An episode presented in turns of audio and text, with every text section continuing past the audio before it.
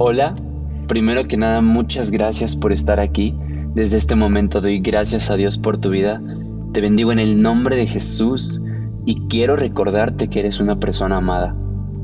En el episodio anterior hablamos sobre el diezmo, la importancia de dar diezmo y, y también la importancia de la intención con la que lo damos.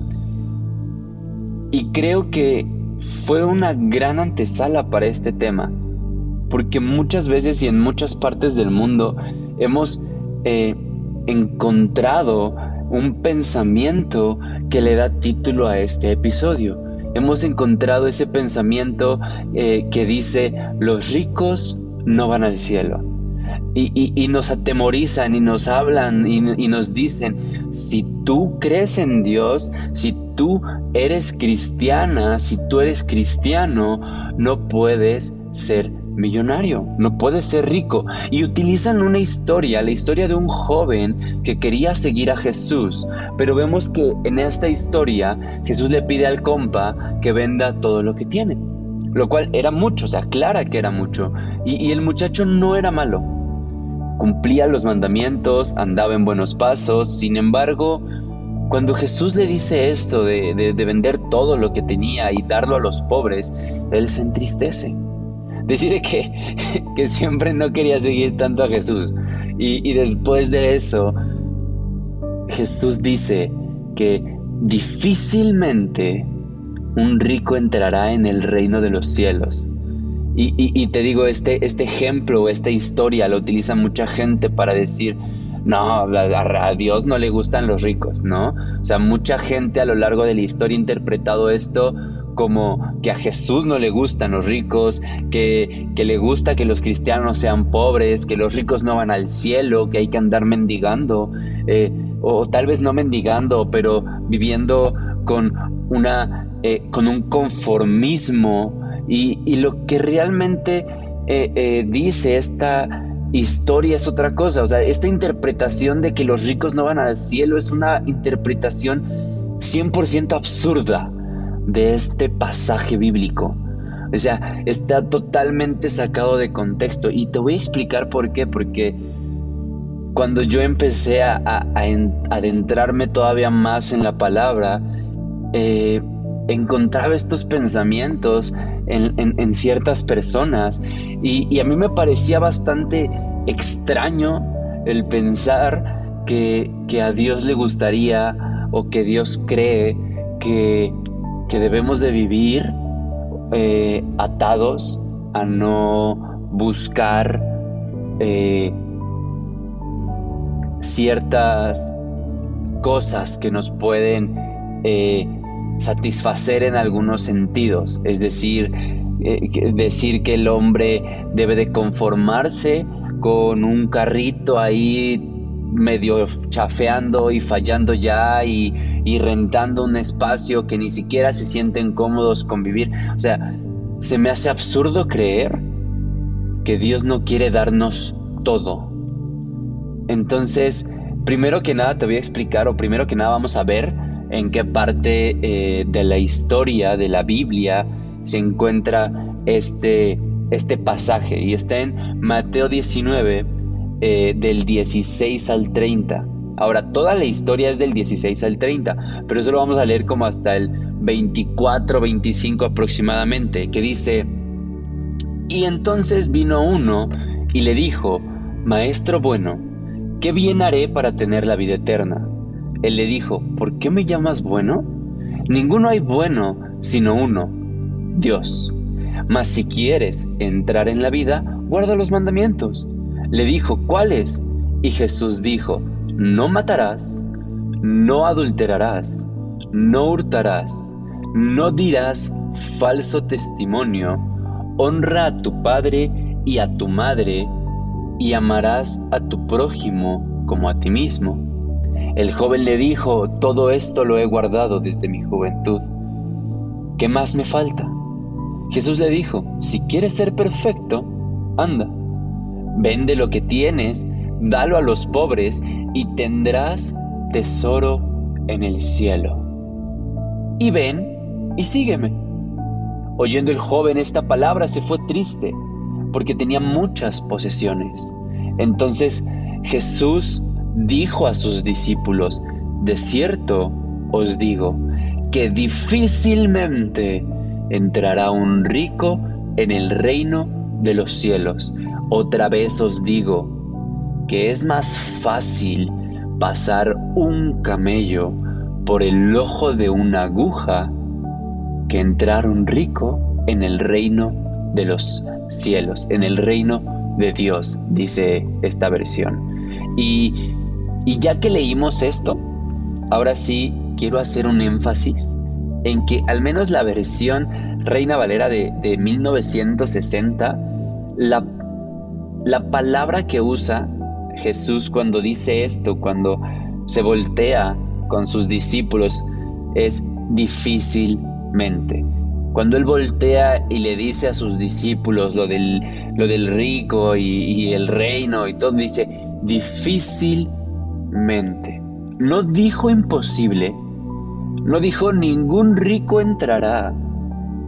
Dijo difícilmente. Lo que quiere decir es que será complicado que un rico entre al reino de los cielos, mas no será imposible. Y, tampoco está diciendo que no entrará al reino de los cielos por el hecho de que tenga mucha riqueza porque posterior a ello, en el versículo después, justo en el siguiente, los discípulos le preguntan tal cual. Sus discípulos, oyendo esto, se asombraron en gran manera, diciendo, ¿quién? Pues podrá ser salvo. Y, y esto es algo sumamente importante, porque la pregunta fue, entonces, ¿quién va a ser salvo? O sea, ¿quién será salvo? ¿Quién podrá alcanzar esa salvación?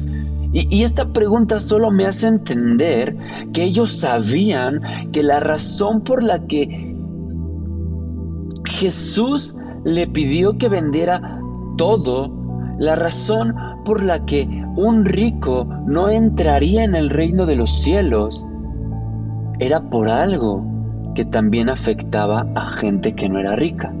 Es decir, esta situación que Jesús iba a provocar en la vida del joven. No era porque su riqueza le estorbara, no era porque su riqueza fuera el problema, era algo que también afectaba a otros varones que no tenían esa riqueza. Y, en ese momento me pregunté, cuando, cuando logré entender esto, fue entonces, ¿cuál es la razón por la que Jesús le pidió que vendiera todo si la riqueza no era lo que le estorbaba? O sea, ¿por qué hace énfasis en que los ricos difícilmente entrarán al reino de los cielos? Y, y hay varias respuestas. De hecho, hay dos que a mí me encantan mucho una no es tan complicada y, si lo, y lo podemos leer en Lucas 9:23.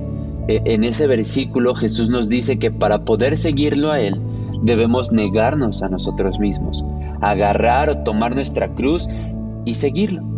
Entonces significa que debemos dejar atrás todo lo que hacemos, todo lo que creemos, todo lo que conocemos como una realidad y debemos empezar a creer en su realidad. Pero no solo eso. De hecho, la razón más importante y por la que utiliza el ejemplo de una persona rica es porque a menudo las personas con mucho dinero también adquieren mucho poder. Empiezan a creer que su poder, su identidad y lo que son es gracias al dinero que tienen. Cuidan su riqueza porque se sienten seguros con ella miran todo lo que tienen y creen que no les hace falta nada. De hecho, perder todo se vuelve su mayor miedo. Básicamente hacen de sus riquezas un ídolo. Lo que a su vez, al hacer sus riquezas un ídolo, hace que Jesús pase a un segundo lugar. Este joven amaba más su riqueza de lo que amaba incluso la idea de seguir a Jesús. Ya ni hablemos de su amor a Jesús. La simple idea de seguirlo no le era tan grata o tan fuerte como el amor a su riqueza. Y, y es ahí donde está el problema. Porque si vamos tantito más atrás de Lucas, en Mateo 22, versículo 37, es, es una parte de la historia donde los fariseos querían probar a Jesús, querían exhibirlo y le preguntan sobre el gran mandamiento, ¿no? Y hay un contexto bíblico y hay un contexto histórico eh, muy interesante sobre esta pregunta que hacen eh, los, los fariseos a, Jesús, pero, pero es, es otro tema. Eh, en este momento vamos a enfocarnos en la respuesta que da Jesús, que dice, amarás al Señor tu Dios con todo tu corazón, con toda tu alma y con toda tu mente. Literalmente separa estas tres partes que son realmente importantes y fundamentales en, las, en, la en el desarrollo de los seres humanos, en el desenvolvimiento de los seres humanos, en el día a día de los seres humanos, aclarando que cada una de ellas, de manera independiente, debe amar a Dios por sobre todas las cosas y que al amarlo independientemente sabemos que colectivamente lo amarán por sobre todas las cosas. Pero entonces, si este joven amaba más su riqueza que a Jesús, que es Dios mismo, significa que está faltando el gran mandamiento. Y no, tampoco se trata de que a Jesús le encantara ser el centro de atención. Se trata de que cuando tú amas a Jesús por encima de todo, automáticamente estás creyendo en Él. Jesús no dice ese mandamiento porque quiere obligarte a amarlo. Lo hace porque quiere darte la oportunidad de creer en Él. Jesús vino para llevarse nuestras cargas y nuestros errores. Pero si no creemos que Él es el Mesías, entonces no somos acreedores a esa justificación. Entonces no le estamos permitiendo llevarse esas cargas y esos errores. Si nosotros no creemos que Él es el Mesías, si no tenemos sencilla fe, entonces no estamos siendo acreedores a esa justificación. Lo que es significa que cuando tú pones un ídolo en tu vida, tú estás depositando tu fe en aquello que está ocupando el lugar de Jesús en tu corazón. Tú le estás entregando el trono de tu corazón a ese ídolo y es por eso que Jesús dice que los ricos difícilmente entrarán al reino de los cielos, porque a menudo ponen su riqueza en el trono de su corazón. Y créeme que a veces no se necesita ser demasiado rico para poner el dinero como un ídolo. Hay gente que pone el dinero como un ídolo aún sin tenerlo. Es decir, conozco un millón de personas que, que creen que cuando obtengan dinero, que cuando obtengan riqueza, que cuando se ganen la lotería, van a ser alguien en la vida están depositando su fe en la posibilidad, en la capacidad del dinero. Entonces, no necesariamente necesitas ser rico para idolatrar el dinero. Puedes no tenerlo y aún así idolatrar el dinero. Entonces, vemos que el problema, el problema realmente es esa situación, la idolatría. Y, es más, o sea, Jesús pudo haber usado otro ejemplo. Pudo haber puesto a alguien que ama el fútbol, que asegura que es el fútbol lo que le da una razón de vivir, lo que le da vida. Deposita en el fútbol su fe, su esperanza e identidad y pone a Jesús en un segundo lugar. Jesús habría dicho lo mismo. Difícilmente un amante del fútbol entrará al reino de los cielos. Es igual. Y no, no digo que no ames el fútbol, yo amo el fútbol, me encanta jugar fútbol, me encanta enseñar fútbol, me, me, me vuelve loco el fútbol, disfruto patear un balón. Pero no deposito en el fútbol mi fe y no le dedico más tiempo al fútbol de lo que le dedico a Dios. El problema no sería el fútbol y por lo tanto el problema no es la riqueza. El problema es que hagas de la riqueza un ídolo. El problema son los ídolos. Entonces, ya que entendimos esto, que no es que seamos ricos el problema, ya que entendimos que y vemos que Jesús no tiene un problema con la riqueza, podemos pasar al siguiente punto, que es decir, Jesús eh, no tiene complicaciones o, problemas con, con, la riqueza, pero, pero sí sabe que es muy difícil, es muy difícil que un rico que, que, que es más que cualquier persona no ponga la riqueza como un ídolo. Jesús lo sabe y, es por eso que le dice, para que seas perfecto. O sea, él era bueno, él era, pues era un buen hombre, pero, pero para que seas perfecto, quita ese ídolo. Quita tu ídolo. Y la mejor manera de quitar el ídolo no era solo deshaciéndose de la riqueza, porque podría haberla dejado a sus hijos, podría haberla heredado, podría haber vendido todo, es más, podría haber regalado todo, pero no solo lo está eh, tirando, sino se lo está dando a los pobres, se lo está dando a esos hombres que en aquel tiempo no merecían nada. No habían trabajado en ello, no lo habían trabajado y por lo tanto no lo merecían. Entonces vemos el, el ídolo que, había puesto este joven. Entonces, Jesús sabe lo difícil, sabe que será difícil que no pongamos la riqueza como un ídolo.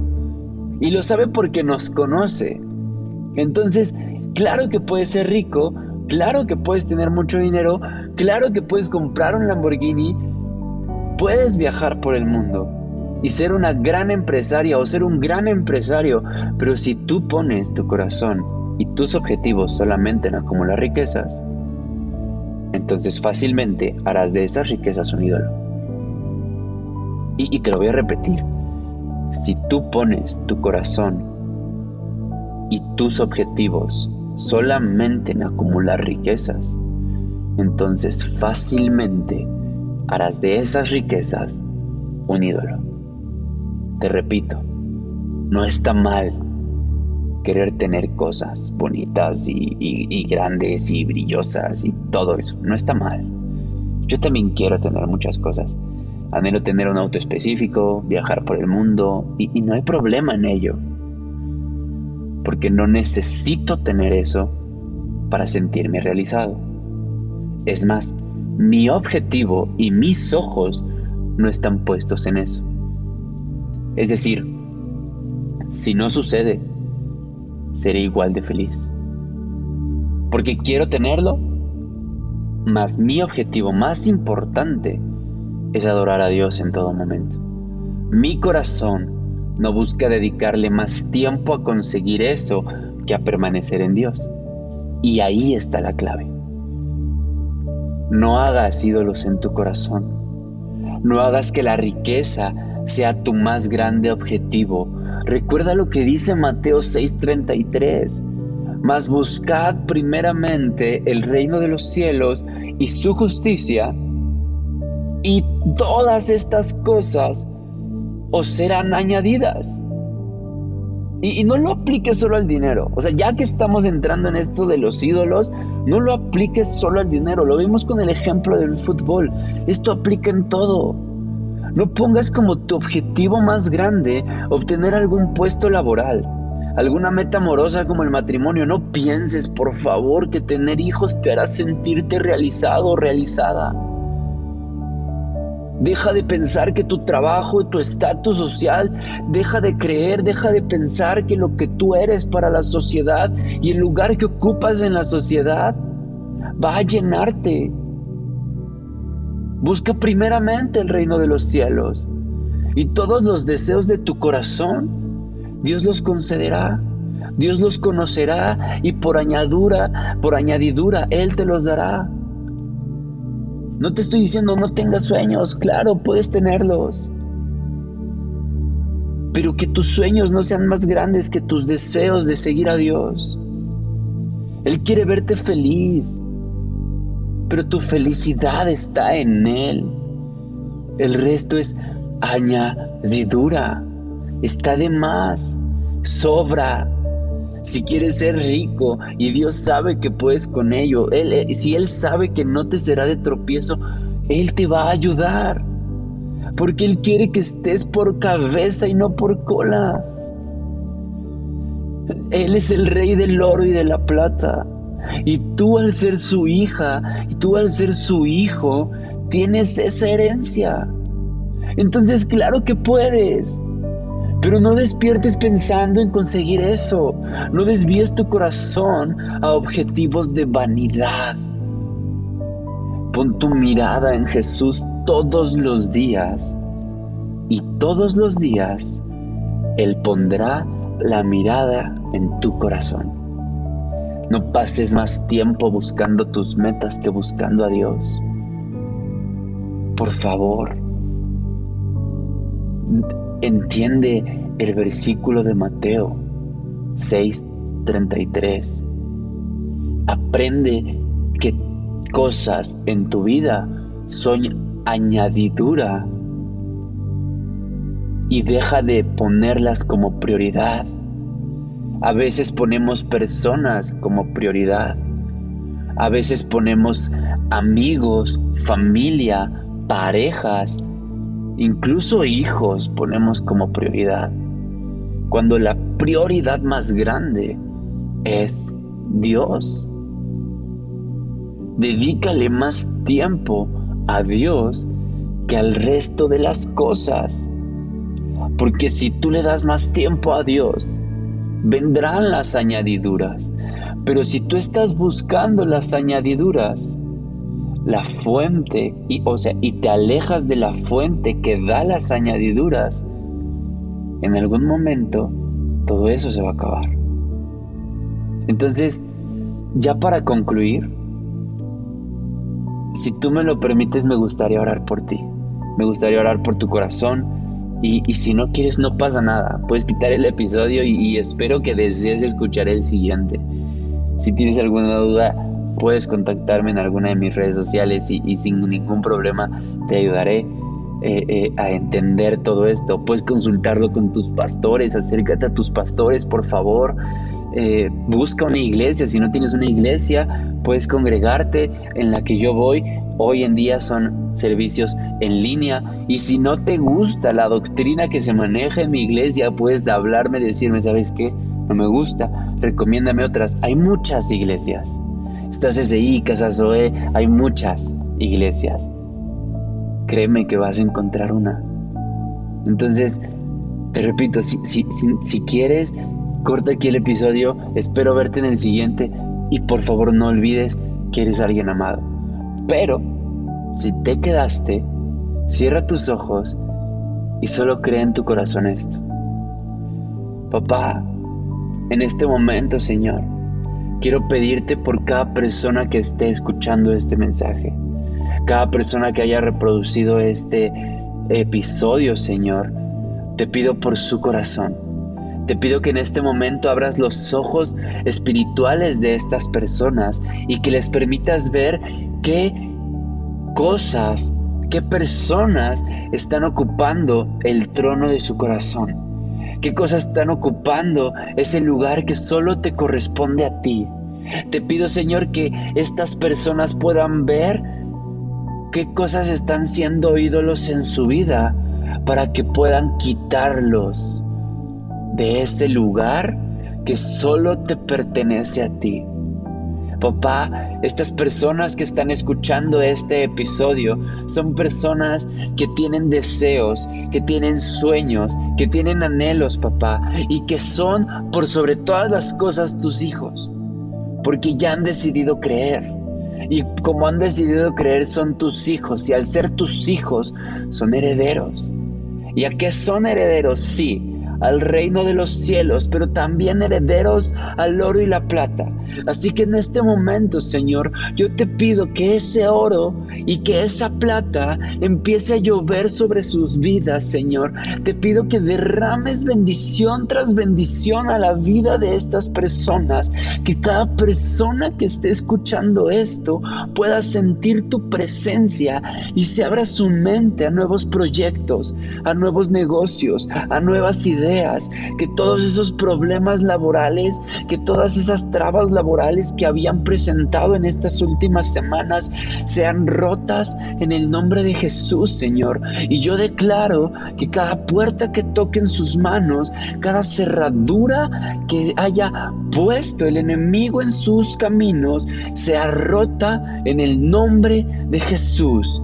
Declaro cielos abiertos sobre sus vidas y declaro bendición para que esas puertas sean abiertas para que esos negocios sean hechos y para que esas empresas sean multiplicadas.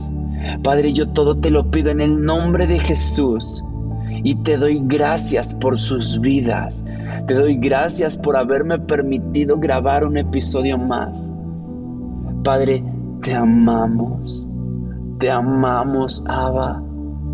Y te agradecemos todo lo que nos has dado. Mucho o poco pero siempre viene de ti. Gracias Señor. Gracias papá. Tú no nos has abandonado ni un solo día, ni nos abandonarás ni un solo día. En el nombre poderoso de tu Hijo amado, mi Señor Jesús. Amén. Muchas, muchas gracias por quedarte hasta el final. Creo que esta es una oración de bendición Creo que si tú lo crees en tu corazón, vas a desatar bendiciones a tu vida. Todas esas puertas que tú toques se van a abrir y, y, van a haber nuevos comienzos en tu vida. Gracias nuevamente por escuchar hasta el final. Esto es para gloria y honra de Dios, pero también es para ti, para que puedas acercarte al Padre. Cualquier duda y aclaración, te lo repito, estará en mis redes sociales las de la iglesia donde me congrego.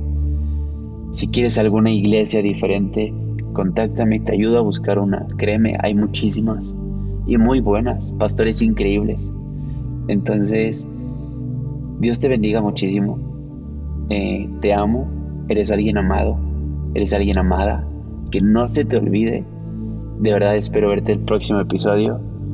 Y nuevamente, muchas gracias.